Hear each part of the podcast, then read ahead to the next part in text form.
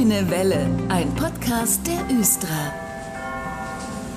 Das 9-Euro-Ticket, das gibt es bald. Für 9 Euro einen Monat lang im Regional- und Nahverkehr unterwegs sein und das über die Sommermonate hinweg. Wenn es noch offene Fragen gibt, dann wollen wir die nun beantworten in dieser Sendung. Das tue ich heute mit Dominik Bublitz aus dem Östra-Bereich Verbund und Vertrieb. Hallo. Hallo zusammen. Herr Bublitz, mit dem 9-Euro-Ticket, wo kann ich da überall mit hinfahren? Ja, mit dem 9-Euro-Ticket, was jetzt in den Kalendermonaten Juni, Juli und August gültig ist, kann man bundesweit in der zweiten Klasse in allen Nahverkehrszügen, Straßenbahnen, U-Bahn, Regionalbussen und Stadtbussen fahren. Und es ist für eine Person gültig nur. Bundesweit, also von Hannover nach München zum Beispiel, also quer durchs Land. Ab 1. Juni kann man das nutzen. Wo kriege ich das Ticket denn bei uns? Ja, das 9-Euro-Ticket werden wir auf allen unseren Vertriebskanälen auch bereitstellen. Also es wird an den Fahrkartenautomaten erhältlich sein. Es ist auch im Mobilitätsshop erhältlich in der GVH-App. Einzige Ausnahme ist, dass wir es nicht in der Östra bei den Busfahrern und Busfahrerinnen am, am Schalter sozusagen verkaufen. Aber in allen anderen Servicestellen und Vorverkaufsstellen ist es erhältlich. Bei den Regiobussen allerdings, da kann ich dieses 9-Euro-Ticket auch direkt im Bus kaufen. Ne? Das hat einen technischen Hintergrund. Ja, genau. Wir unterscheiden da bei den beiden Busunternehmen, weil das ist jetzt ein bisschen was Technisches. Das Fahrkartenpapier ist einfach von unterschiedlicher Beständigkeit und bei einer Monatskarte oder bei diesem 9-Euro-Ticket, welches dann für einen Monat gültig ist, hängt es dann tatsächlich von der Qualität ab und im Bus bei der Östra haben wir eine etwas andere Qualität, die mehr auf die Tagesnutzbarkeit ausgelegt ist und bei Regiobus wird es dann aber als Monatskarte verfügbar sein. Ein spannender Insider-Fact, äh, das kennen Sie hier aus der grünen Welt. Quelle. Was passiert eigentlich mit mir als Abonnent? Ich habe ja ein Abo, äh, das ist ja auch eine Monatskarte. Die gilt immer das ganze Jahr lang. Da brauche ich mir keine großen Gedanken machen, aber profitiere ich auch ein bisschen von diesem 3-Monats-Sparprogramm? Abgesehen davon profitiere ich ja sowieso immer als Abonnent beim GVH.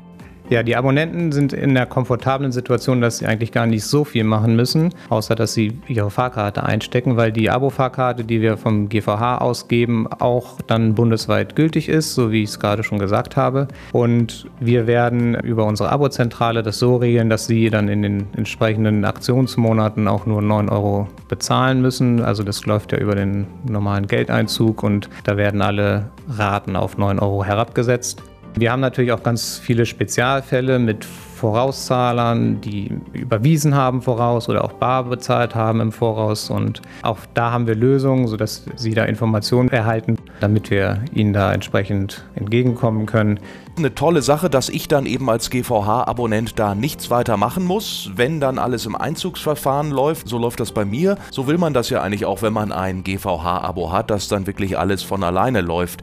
Dann kann man natürlich jetzt auch prima eins abschließen, oder? Genau, wenn Sie jetzt als Abonnent neu einsteigen, einsteigen wollen, genießen Sie natürlich auch von Anfang an den rabattierten Preis von 9 Euro für diesen Aktionszeitraum. Ich muss allerdings Ihnen den Zahn ziehen. Nach, nach dem Aktionszeitraum sieht es sehr stark danach aus, dass da die normalen Monatsraten auch wieder fällig werden. Da habe ich noch eine Frage. Ich als Abonnent ähm, kann ja immer noch Leute mitnehmen abends und am Wochenende. Gilt das dann eigentlich auch in diesem Zeitraum, also in den 9-Euro-Monaten, sage ich mal? Ja, genau. Die GVH-Abonnenten, die erleiden jetzt keinen Nachteil. Die Mitnahmeregelung gilt weiterhin wie gehabt. Allerdings weiterhin auch nur im GVH-Gebiet. Also die Mitnahmeregelung wird nicht ähm, auf die bundesweite Mitnahme irgendwie äh, ausgedehnt, sondern unsere lokalen Regeln gelten auch nur lokal weiter. Allerdings haben sie den Vorteil, dass sie im Aktionszeitraum, dass sich ihr Gültigkeitsbereich auf die Zonen A bis F ausdehnt und dann können sie auch dementsprechend ihren mitfahrenden Personen oder ähm, den Hund beispielsweise im gesamten Tarifgebiet mitnehmen. Die Zeiten der Mitnahmeregelung gelten aber weiterhin, also mit abends und am Wochenende. Richtig gut, also mit dem GVH-Abo wieder ein Vorteil mehr. Sie haben den Hund eben angesprochen, den darf ich ja auch mitnehmen. Was passiert denn, wenn ich das GVH-Tarifgebiet aber verlasse in diesem Zeitraum? Ich kann dann ja überall fahren. Ja, gute Frage. Also wir können natürlich nur die Mitnahme in unserem eigenen Zuständigkeitsbereich regeln und die anderen Verkehrsverbünde und Verkehrsunternehmen machen das auch für sich so. Das heißt, wenn Sie jetzt über die GVH-Grenzen hinaus das 9-Euro-Ticket nutzen wollen und Ihr Fahrrad mitnehmen wollen beispielsweise, dann müssten Sie sich im Voraus bitte informieren bei den zuständigen Unternehmen oder Verbünden, was Sie noch für eine erweiterte Fahrkarte beispielsweise brauchen oder gegebenenfalls ist die Fahrradmitnahme auch komplett kostenlos kostenlos. Aber darauf haben wir hier keinen Einfluss, sondern da gelten tatsächlich die lokalen Regelungen, so wie es heute auch schon der Fall ist. Es gibt die Pünktlichkeitsgarantie und die Sauberkeitsgarantie im GVH. Wie sieht es damit aus? Ja, wir haben verschiedene Möglichkeiten. Wir haben die Pünktlichkeitsgarantie, die sich dann auf Basis des Fahrkartenwertes berechnet, aber wir haben ja auch die Sauberkeitsgarantie, dass wenn Sie irgendwie ähm, Ihre Kleidung verschmutzen in den äh, GVH-Verkehrsmitteln, dass es dann eine pauschale Erstattung gibt nach Nachweis ihrerseits bei dem, beim GVH. Dafür haben wir auch ein Online-Tool auf der GVH-Seite etabliert. Aber da muss man nochmal sagen, die Garantien gelten nicht für alle. Genau, also die Pünktlichkeitsgarantie gilt ausschließlich für GVH-Fahrkarten. Das heißt, wenn Sie Ihr 9-Euro-Ticket im GVH gekauft haben und ein GVH-Logo da drauf ist, dann gilt das auch für die Pünktlichkeitsgarantie im Fall der Fälle. Wir erstatten nicht Teilbeträge für Fahrkarten, die nicht von GVH-Verkehrsunternehmen verkauft wurden oder beziehungsweise die nicht das ähm, GVH-Logo tragen. Darauf ist zu achten. Also das ist tatsächlich dann ein Vorteil, wenn Sie hier bei der Östra oder bei Regibus ähm, kaufen, dass Sie dann eine GVH-Fahrkarte besitzen und die dann auch in der Pünktlichkeitsgarantie anerkannt wird. Es sind eben die Feinheiten, auf die man achten muss. Wie gesagt, die GVH-Garantien gelten auch nur im GVH-Tarifgebiet. Also wenn Ihnen der Kaffee im Zug vor Sylt auf das Kleid läuft, dann können Sie sich nicht an den GVH wenden. Herr Bublitz, danke, dass Sie heute bei uns waren. Ja, sehr gerne. Viel Spaß beim Reisen. Und alle Infos zum 9-Euro-Ticket und auch dem GVH-Abo finden Sie auf gvh.de. Da können Sie übrigens dann auch gleich eins beantragen. Matthias Voss aus dem Marketing der Östra ist heute wieder bei mir. In der vergangenen Sendung haben wir über Sprintrad zusammen gesprochen. Sie erinnern sich, liebe Hörer, heute sprechen wir über Sprinti. Hallo, zurück, Herr Voss. Hallo, schön, dass ich hier sein darf. Sprinti, klären Sie uns nochmal auf, was ist das eigentlich genau für ein Service? Ja, sehr gerne. Der Sprinti ist ein innovatives Verkehrsangebot, was wir momentan als Pilotprojekt in drei Umlandkommunen, in der Wedemark, in Springe und in Sehnde in der Region Hannover anbieten. Und es ist ein sogenannter On-Demand-Verkehr. Das heißt, man bucht ihn für einzelne Strecken zu bestimmten Zeitpunkten und der Sprinti fährt nicht nach einem klassischen Fahrplan, sondern eben nach Bedarf der Nutzer, die ihn bestellen. Das Ganze machen wir natürlich mit dem Ziel, den ÖPNV im ländlichen Raum attraktiver zu machen und dort auch das Mobilitätsverhalten der Menschen äh, positiv zu verändern und äh, damit die Verkehrswende in der Region Hannover besser gelingt. Und wie funktioniert das genau? On Demand gibt es ja auch so im Fernsehen, in den Mediatheken, also gucken, wann immer ich will. Und so ist das bei einer Fahrt wahrscheinlich auch, ne? Ja, das funktioniert im Grunde so. Man äh, lädt sich die Sprinty-App herunter und nachdem man sich dort einmalig angemeldet hat, ist es im Grunde so, dass man sagt, wo man starten möchte wo man hin möchte und zu welchem Zeitpunkt man das möchte. Man kann das ab sofort buchen, man kann das aber auch im Voraus buchen, also beispielsweise für den nächsten Tag oder für den nächsten Mittwoch. Und äh, dann werden einem verschiedene Fahrten vorgeschlagen und dann bucht man sich diese und dann äh, wird einem angezeigt, wann der Sprinti an welchem virtuellen Haltepunkt wartet und dann steigt man ein und fährt los. Und man braucht dafür nur eine gültige GVH-Fahrkarte, das heißt entweder eine Einzel- oder Tageskarte. Wenn man eine Monatskarte hat, steigt man mit der ganz einfach ein.